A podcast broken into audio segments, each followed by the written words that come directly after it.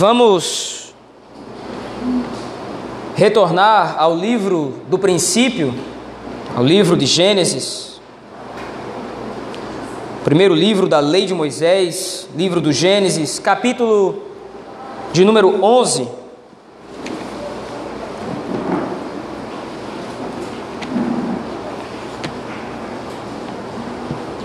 Desta feita, nós meditaremos dos versos ou nos versículos de 10 a 32. Livro de Gênesis, capítulo número 11, versículos de 10 a 32.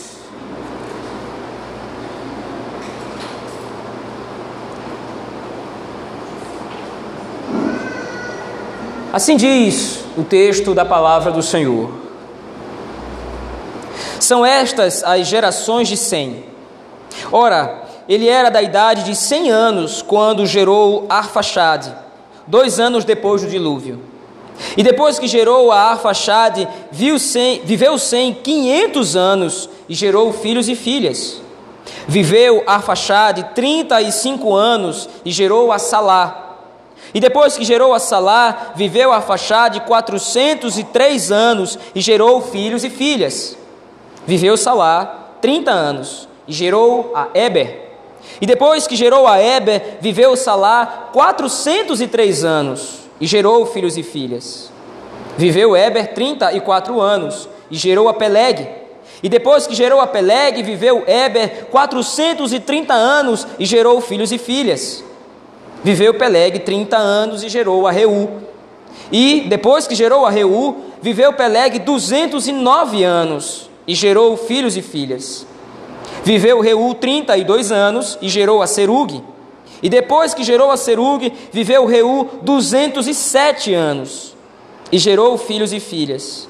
Viveu Serug 30 anos e gerou a Naó. E depois que gerou a Naó, viveu Serug 200 anos e gerou filhos e filhas. Viveu Naó 29 anos e gerou a Tera. E depois que gerou a Tera, viveu Naó 119 anos e gerou filhos e filhas. Viveu Tera 70 anos e gerou a Abrão, a Naó e a Arã. São estas as gerações de Tera. Tera gerou a Abrão, a Naó e a Arã. E Arã gerou a Ló. Morreu Arã na terra de seu nascimento, em Ur dos Caldeus, estando Tera, seu pai, ainda vivo. Abrão e Naó tomaram para si mulheres. A de Abrão chamava-se Sarai, e a de Naó, Milca, filha de Arã, que foi pai de Milca e de Iscar. Sarai era estéril, não tinha filhos. Tomou Tera Abraão, seu filho, e a Ló, filho de Arã, filho de seu filho, e a Sarai, sua nora, mulher de seu filho Abrão, e saiu com ele de Ur dos Caldeus para ir à terra de Canaã. Foram até Arã, onde ficaram. E havendo Tera vivido 205 anos ao todo, morreu em Arã. Vamos orar ao Senhor nosso Deus, meus irmãos, nesse momento. Ó oh Deus, temos lido a tua palavra. Porém, pedimos que mais do que ler, que possamos entendê-la. E mais do que possamos entendê-la, Senhor, que possamos praticá-la. Viver de acordo com o que ela nos mostra, viver por modo digno do Evangelho. Para isso, Senhor, precisamos do poder iluminador do Teu Espírito. Ser propício a nós, Senhor, pecadores. Precisamos da Tua glória, precisamos da Tua instrução. Por isso, Senhor Deus, pastoreia o nosso coração por meio da tua palavra. Nos consola, nos repreende, nos exorta para a tua honra e para a tua glória. É assim que nós oramos, no nome poderoso e bendito de Jesus Cristo. Amém. Meus irmãos, como nós temos visto e como nós temos analisado à luz de todos esses textos, temos percebido que o livro de Gênesis consiste, na verdade, em uma demonstração dos planos salvadores do Senhor através da história. Nós vimos isso desde Gênesis 3, quando o Senhor lança a primeira menção do Evangelho, a primeira menção da redenção, isto é, a, o conflito que deveria ocorrer entre a semente da mulher e a semente da serpente, e da semente da mulher viria o descendente que esmagaria a cabeça da serpente e assim poria fim, ou poria fim às durezas do pecado sobre as nossas vidas. Mas, momento após momento, na história da Escritura, o que nós vamos percebendo é que o movimento de Deus está em favor do seu povo, redimindo o seu povo. Como nós vimos, por exemplo, à luz do capítulo número 6. Nós vimos então, à luz daquele texto, até o capítulo de número 9, a saga de Noé. A saga de Noé não, é, não era simplesmente mais um demonstrativo de como Deus ah, estava de repente levantando alguém para ser um grande nome na Bíblia. Mas Noé é usado como um personagem específico que foi usado por Deus para demonstrar como o processo da salvação, da salvação se desenrolaria. Noé é alguém que é chamado por Deus, dentre toda uma geração corrompida, para ser o povo eleito do Senhor, ou para que através de Noé o povo eleito do Senhor tivesse continuação. Veja, isso é importantíssimo para nós entendermos no texto de Gênesis. Ao longo do texto, nós vamos perceber que o trato do Senhor Deus para com o seu povo sempre é um trato de maneira soberana, isto é, Deus escolhe aqueles com quem Ele quer tratar. Deus escolhe, sobretudo, aqueles a quem Ele quer salvar. Nós vimos isso, por exemplo, através das genealogias de Caim, no capítulo 4, a partir do versículo 17, e a genealogia de Adão, no capítulo número 5. Nós percebemos que aquelas genealogias, elas estão justapostas, uma contrastando com a outra. A geração de Caim, ou a descendência de Caim, demonstra todos aqueles que foram rejeitados por Deus. Eles são filhos da serpente, eles são ímpios. Por outro lado, a geração do próprio Adão, mesmo sendo detentora do pecado, mesmo tendo o pecado dentro de si, é demonstrado à luz da Escritura que parte do próprio Deus, ou seja, eles são eleitos do Senhor. Porém, meus irmãos, quando nós chegamos ao capítulo de número 10, nós vamos ter um acréscimo a essa informação. Nós vimos no capítulo 10 a soberania do Senhor sobre todas as nações. Como os três filhos de Noé, Sem, Cam e Jafé, foram responsáveis pelo repovoamento de toda a terra. Eles são os pais de todas as nações. Nós vimos também que, mesmo a descendência de Cã, tendo Canaã sido amaldiçoado por causa do pecado de seu pai, mesmo dentre a descendência de Cã, é possível que o Senhor tenha eleitos de Deus. Mas qual é o ponto em questão? A salvação, ela não é algo que está ligado à hereditariedade. A salvação não é algo que está ligado a como eu gero filhos e como esses filhos são automaticamente salvos pelo Senhor somente por serem meus filhos. Não é assim que funciona. É o caso agora dessa genealogia do capítulo de número 11, a partir do versículo de número 10, conforme nós temos lido. Veja o texto é mais uma genealogia. O texto é mais uma lista. Nós precisamos, meus irmãos, entender que as genealogias bíblicas, elas não são simplesmente a listagem de todos os personagens que fazem parte de uma árvore genealógica. Não estão aqui todos os nomes dos filhos desses homens. Afinal de contas, se fôssemos registrar ou se o autor do texto, Moisés, fosse registrar todos os filhos, talvez ele precisasse viver até o dia de hoje, porque ainda estaria escrevendo. Porque, como o próprio texto demonstra, esses homens não tiveram somente esses filhos, mas tiveram outros filhos e filhas. Porém, as genealogias na Escritura Sagrada servem para destacar certos personagens-chave esses personagens são responsáveis por dar movimento ao plano salvador do Senhor. Quer sejam personagens positivos, isto é, quer sejam, quer, quer sejam personagens virtuosos, quer sejam personagens viciosos, ou contendo pecados. O que nós vemos agora, a partir do versículo de número 10 até o versículo de número 26, é a mesma estrutura lógica do capítulo de número 5 do livro de Gênesis. Aquela primeira genealogia serviu para afunilar a intenção do leitor para um último personagem daquela genealogia. E qual é esse personagem? Noé. Quando Moisés escreve o capítulo 5 do livro de Gênesis, ele está interessado em desenvolver uma árvore genealógica que aponte para o último personagem. É nesse personagem que o plano salvador do Senhor vai se desenrolar. O que acontece agora, nesse texto aqui, é exatamente a mesma estrutura. O autor está tentando chamar a atenção para o último personagem a ser descrito nessa lista genealógica. Para isso, então, ele precisa primeiro demonstrar quais são os seus ascendentes. Veja, no versículo de número 10, que nós lemos, o texto diz: São estas as gerações de Sem. Quando nós voltamos ao capítulo de número 9 do livro de Gênesis, nós percebemos que este a quem se refere o texto aqui, Sem, é um dos filhos de Noé. E este filho de Noé foi abençoado por Noé, ao passo que seu irmão Cã foi amaldiçoado por seu pai. A bênção de Deus sobre Sem e a maldição sobre Cã prefiguram o mesmo conflito genealógico descrito em Gênesis 3,15. Ou seja, você tem de novo o conflito entre as linhagens na história do texto sagrado da Escritura. É esse conflito que dá o movimento salvador no texto de Gênesis. Mas precisamos atentar para um fato.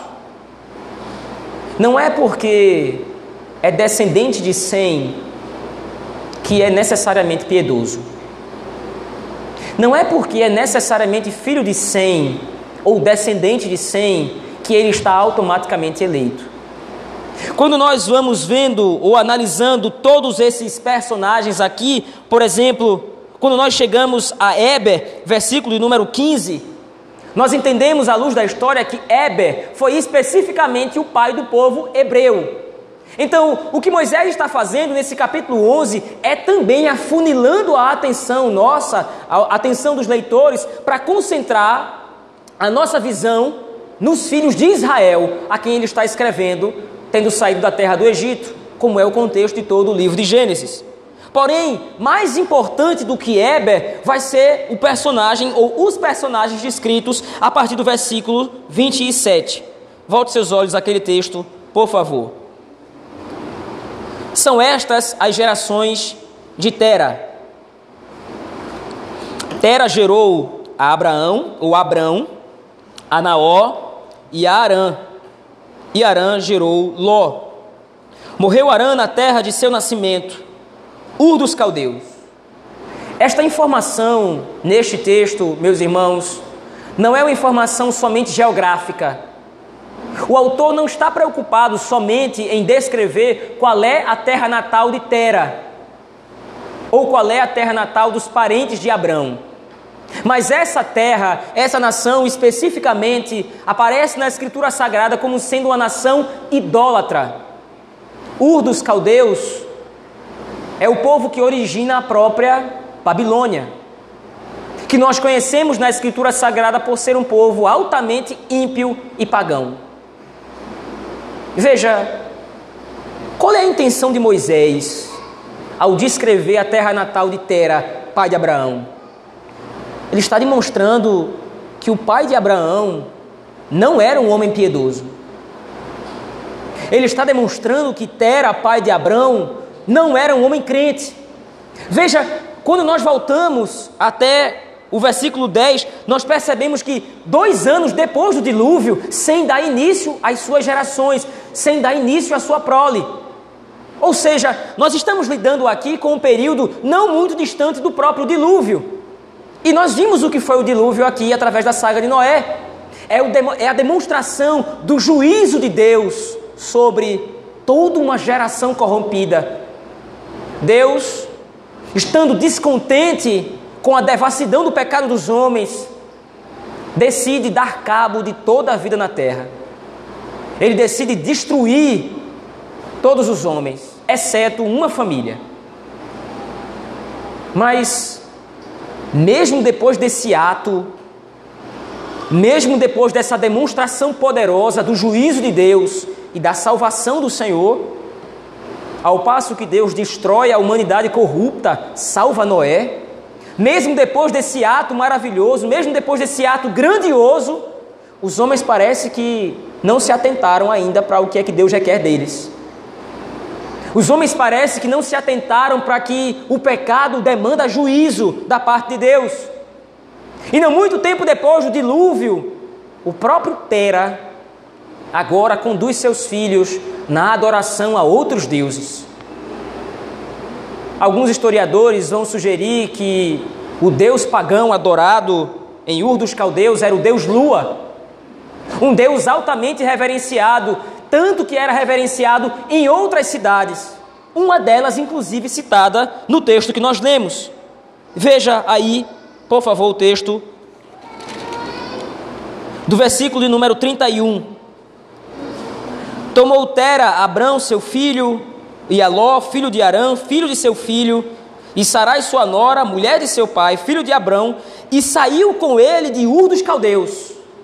Veja, o movimento geográfico na escritura também é importante para nós interpretarmos o texto. O texto está afirmando que Abrão, que Tera, juntamente com seus filhos, juntamente com seus parentes, ele está saindo de Ur dos Caldeus. Então alguém de repente poderia sugerir: bom, ele está abandonando a terra da idolatria.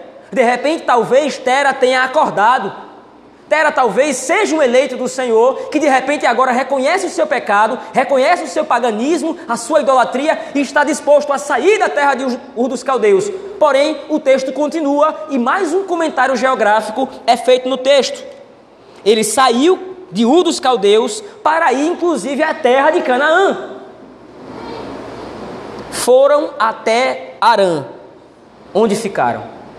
Algumas versões de algumas Bíblias, especificamente nessa expressão, trazem aqui um adversativo. Mas, tendo chegado à terra de Arã, se estabeleceram ali. Essa terra de Arã também era uma terra idólatra. Tera sai de Ur dos Caldeus, da adoração a deuses estranhos, para uma outra terra de adoração a deuses estranhos. Veja, qual é o ponto para que o texto chama atenção? Os parentes de Abraão são pagãos e idólatras. O próprio Abraão vive no meio da idolatria. O próprio Abraão vive no meio do pecado. Veja, meus irmãos, do versículo 27 ao versículo 32, nós vamos ter aqui uma introdução à história do patriarca Abraão, especificamente. Do capítulo número 12 até o capítulo número 25, nós vamos ver especificamente Deus trabalhando através de Abraão. Mas veja, o texto chama atenção para esse detalhe. Abraão está no meio de um povo pagão. Abraão está no meio de um povo idólatra. Mas como nós sabemos bem, a ação soberana de Deus elege Abraão, tirando da sua parentela, da casa de seus pais, para ir a uma terra que o Senhor havia de mostrar. Perceba isso, meus irmãos e irmãs. As condições de Abraão são as mais terríveis possíveis. Nós vimos, inclusive, à luz do capítulo 3 de Gênesis, toda e qualquer idolatria é sumariamente julgada pelo Senhor com a morte. Satanás, quando propõe para Adão ser como Deus, e isso lhe é tentador, está propondo rebeldia contra Deus. E como é que o pecado de Adão é julgado? Adão é não somente condenado a dificuldades para conseguir o seu pão.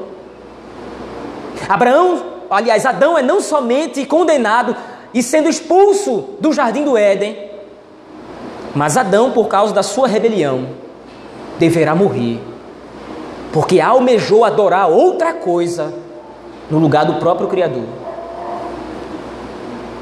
Veja,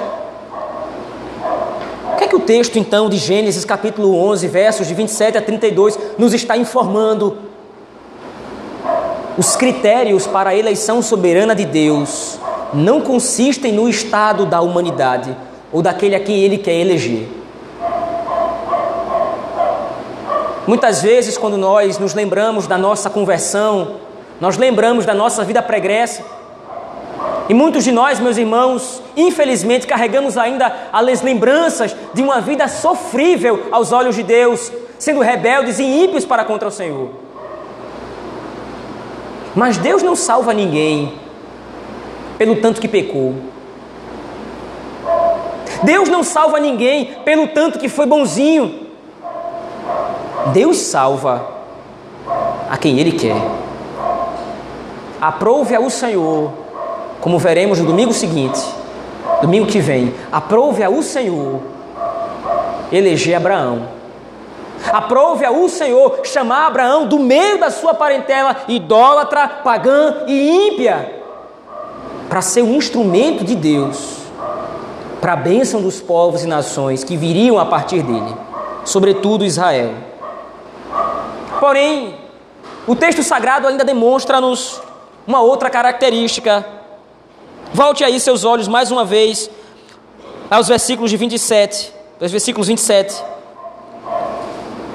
Veja, o autor está agora afunilando a atenção, como disse anteriormente, para alguns personagens específicos.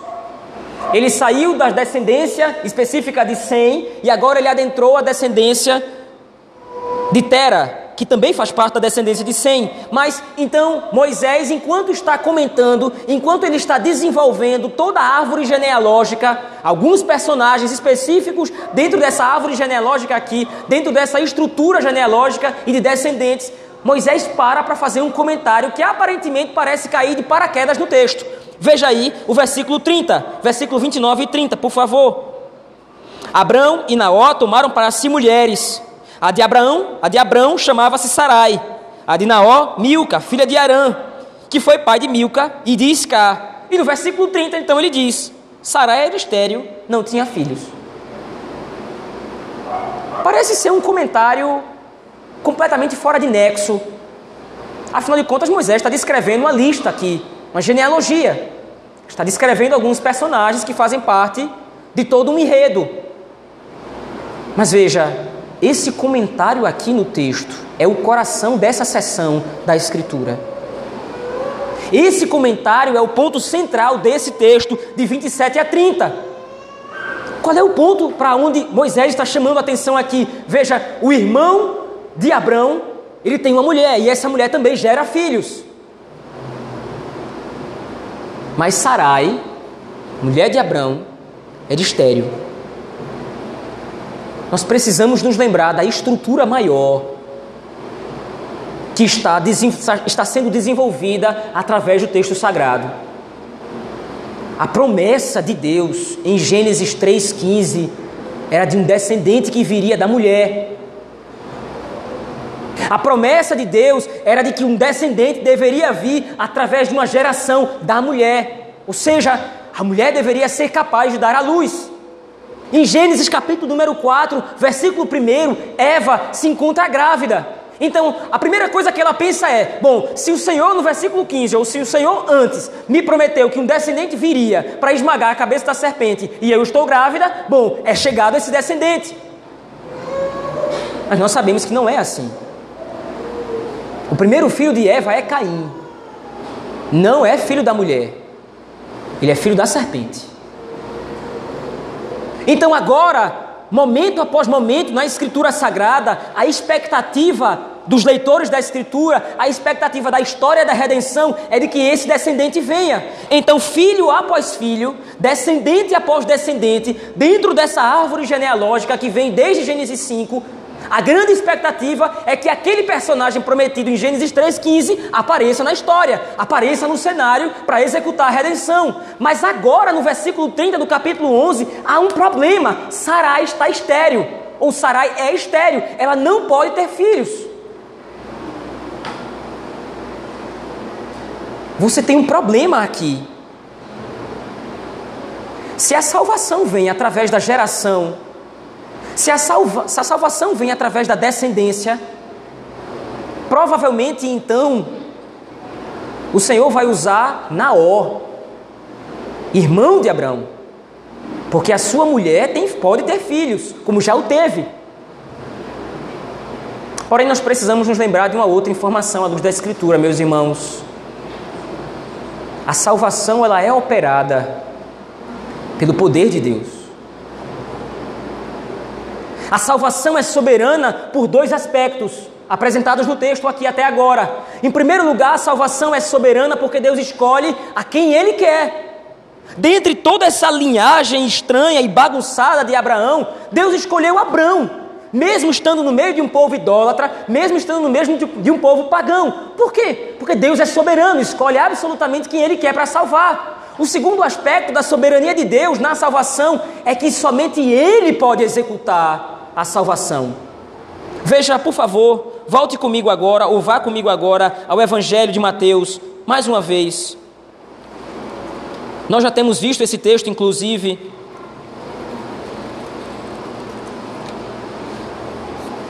Evangelho de Mateus, capítulo de número 1.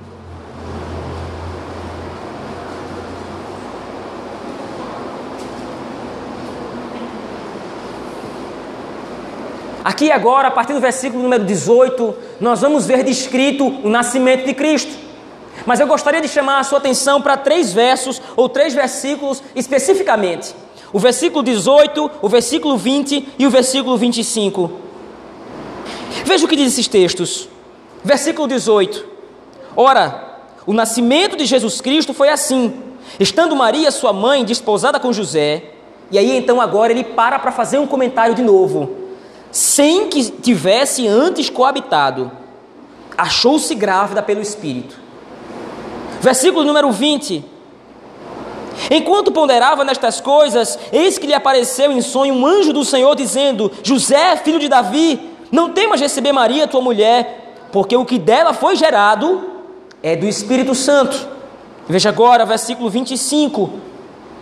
Contudo, não a conheceu, tiveram relações, enquanto ela não deu à luz um filho, a quem pôs o nome de Jesus. Qual é a insistência do Evangelho de Mateus em repetir essas informações? O nascimento de Cristo foi um nascimento extraordinário.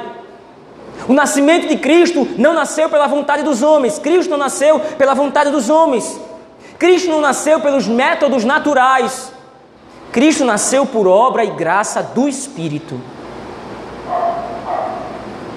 Cristo nasceu por uma intervenção divina. É a mesma situação com Sarai, lá em Gênesis capítulo 11. Ela não pode ter filhos. Mas por que, é que Moisés está destacando essa informação?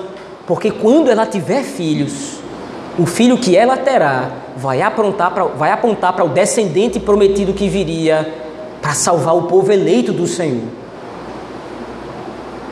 A salvação não virá pela capacidade de Sarai ter filhos. O cumprimento da promessa de Gênesis 3,15 não vai acontecer porque Sarai pode ou não ter filhos. O cumprimento vai acontecer porque Deus vai intervir na história de Abraão diante da impossibilidade de Sarai, vai se revelar o poder de Deus em salvar o seu povo eleito por meio desse homem. Veja, lendo a história da Escritura, grande expectativa ou grande luz é lançada sobre Abraão. E de fato, Abraão é um personagem muito importante, mas o ponto nesse texto aqui é a ação divina através de Sarai. É ela que vai ser aquela que vai prefigurar o nascimento de Isaac em quem é bendita a semente de Abraão, sendo ele um tipo de Cristo. Veja, aqui se revela então o aspecto da soberania de Deus na eleição, na demonstração do poder do Senhor. Nós não somos salvos, meus irmãos, pela força do nosso braço. Nós não somos salvos pela nossa capacidade de poder obedecer certinho a lei de Deus. Nós não somos salvos por aquilo que podemos fazer, por aquilo que temos capacidade de fazer. Nós somos salvos por causa da intervenção divina na história que nos providencia o Redentor, Jesus Cristo. E aqui não importa agora o quão idólatra Abraão era. Agora não importa o quanto ele era corrompido no seu coração. Ele é um eleito do Senhor. Ele vai ser chamado por Deus à salvação. Independentemente dele ou apesar dele.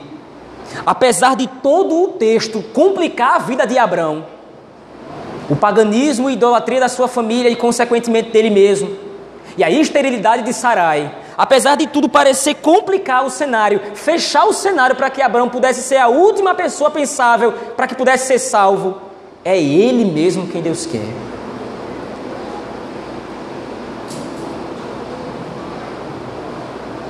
Por causa disso, meus irmãos, o texto de Gênesis, capítulo 11, versículos de 10 a 32, aponta para nós como Deus está estruturando os seus planos redentivos de maneira que o seu nome seja glorificado. O ponto em questão é como enxergar os planos maravilhosos do Senhor através da história. E como Deus está, a despeito de tudo que lhe acontece, triunfando sobre cada dificuldade. Veja, no capítulo 3 foi a rebeldia de Adão. No capítulo 4 foi a perseguição da serpente contra a mulher. No capítulo 6 foi a corrupção da humanidade. No capítulo 9 foi o pecado de Cã e a rebeldia de Cã. No capítulo 11 é a construção da Torre de Babel, o símbolo do orgulho e da vaidade dos homens.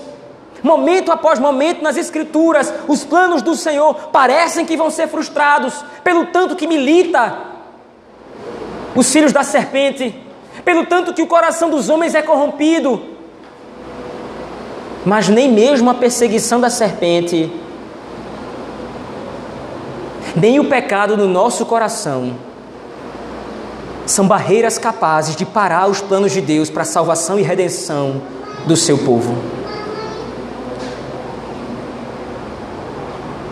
Da mesma sorte, meus irmãos, acontece conosco nos dias de hoje. Muitas vezes nós olhamos para os nossos pecados e o sentimento que nós temos é de vergonha. E é um sentimento muito próprio para se ter mesmo. Nós olhamos para a corrupção do nosso coração nós olhamos para a truculência do nosso coração, para o quanto nós somos corrompidos, muitas vezes arquitetando, planejando até como é que nós vamos pecar.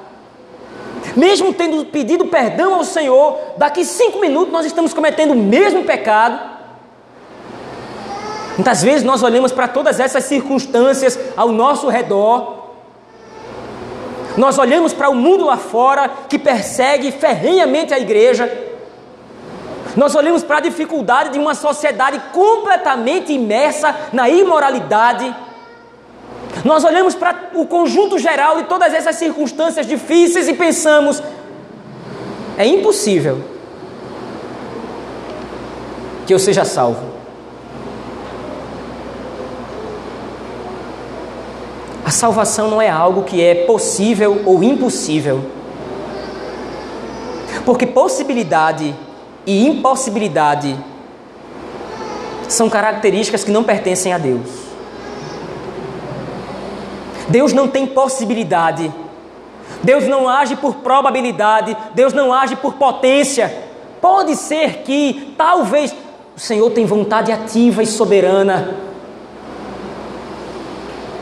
a contragosto do reino parasita, a contragosto de Satanás e seus anjos, a contragosto dos filhos da serpente, a contragosto do sistema anticristão que nós vemos cada vez mais prosperar e ganhar espaço no mundo lá fora, a contragosto de todas essas circunstâncias. O que a Escritura nos demonstra é que o critério último da salvação é a soberania de Deus. Nós somos salvos Não porque as circunstâncias foram favoráveis a Deus. Nós somos salvos não porque nós fomos favoráveis a Deus. Nós somos salvos porque Deus soberanamente tornou todas as circunstâncias e dobrou o nosso coração à sua vontade.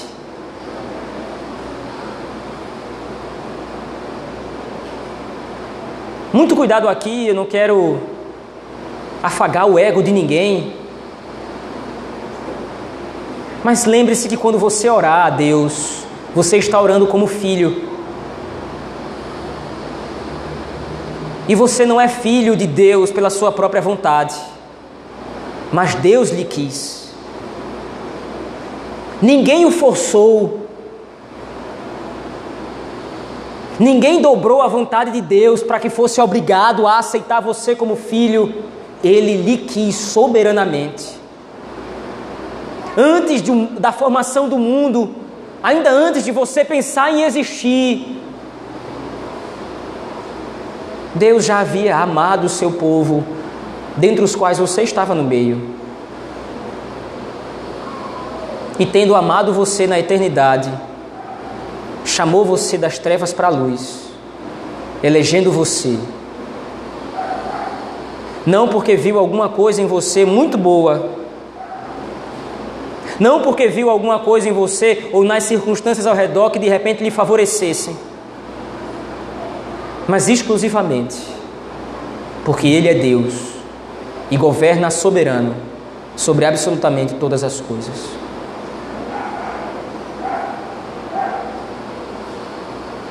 Por isso, meus irmãos, eu concluo aqui dizendo, como nós veremos no capítulo de número 12, o Criador chamou Abraão do meio da sua parentela idólatra e rebelde o Deus que não muda, o Deus que não duvida, o Deus que não varia na sua vontade, nos chamou do meio de uma parentela idólatra e rebelde. Muitas vezes. Mesmo até que a nossa família de sangue seja toda cristã, nós vivemos num mundo idólatra e rebelde. Nós vivemos numa sociedade idólatra e rebelde. Mas assim como o Senhor chamou soberanamente Abraão para ser seu filho, assim o Senhor nos chamou para a salvação nele. Mais uma vez, não para que fôssemos, de repente, não para que nós pensássemos que ele viu algo em nós que o agradasse, longe disso mas porque seu amor também é soberano. O Senhor também não é inclinado a paixões. O Senhor não é mimado, amando agora e deixando de amar depois. O amor eterno que fez com que Deus nos elegesse na eternidade. É o amor que nos está santificando agora e nos preparando para entrar na terra de Canaã, assim como nós somos chamados para entrar. A salvação, como diz Paulo em Romanos capítulo 9, versículo 16, não depende de quem quer, nem depende de quem corre melhor, mas de demonstrar a Deus a sua graça soberana. Vamos orar ao Senhor, meus irmãos, nesse momento. Ó Deus, Pai Supremo e bendito, Deus de Abraão, nosso pai. Deus que tirou Abraão de sua terra, de sua parentela, da casa de seus pais, do meio de uma parentela idólatra, de uma vida idólatra e pagã, rebelde a ti. Deus que agiu por meio de Sarai, mesmo quando esta não podia ter filhos, demonstrando que o Senhor não depende das circunstâncias favoráveis do mundo ou do que quer que seja, mas depende única e exclusivamente de si mesmo e do seu poder para agir salvadoramente e redentivamente em nossas vidas. Obrigado, Senhor, porque o Senhor, o Senhor nos tem chamado. Vivíamos uma vida rebelde, Vivíamos uma vida ímpia, contrária ao Senhor. Mas o Senhor, sendo bom e misericordioso, nos chamou em Cristo, o descendente prometido, que nos redimiu e garantiu para nós a Canaã celestial. Nos ajuda a viver à luz dessa palavra, Senhor. Guarde-a em nossos corações. É assim que nós oramos. No nome poderoso e bendito de Jesus Cristo, teu Filho, pelo poder do Espírito Santo, a Deus o Pai. Amém.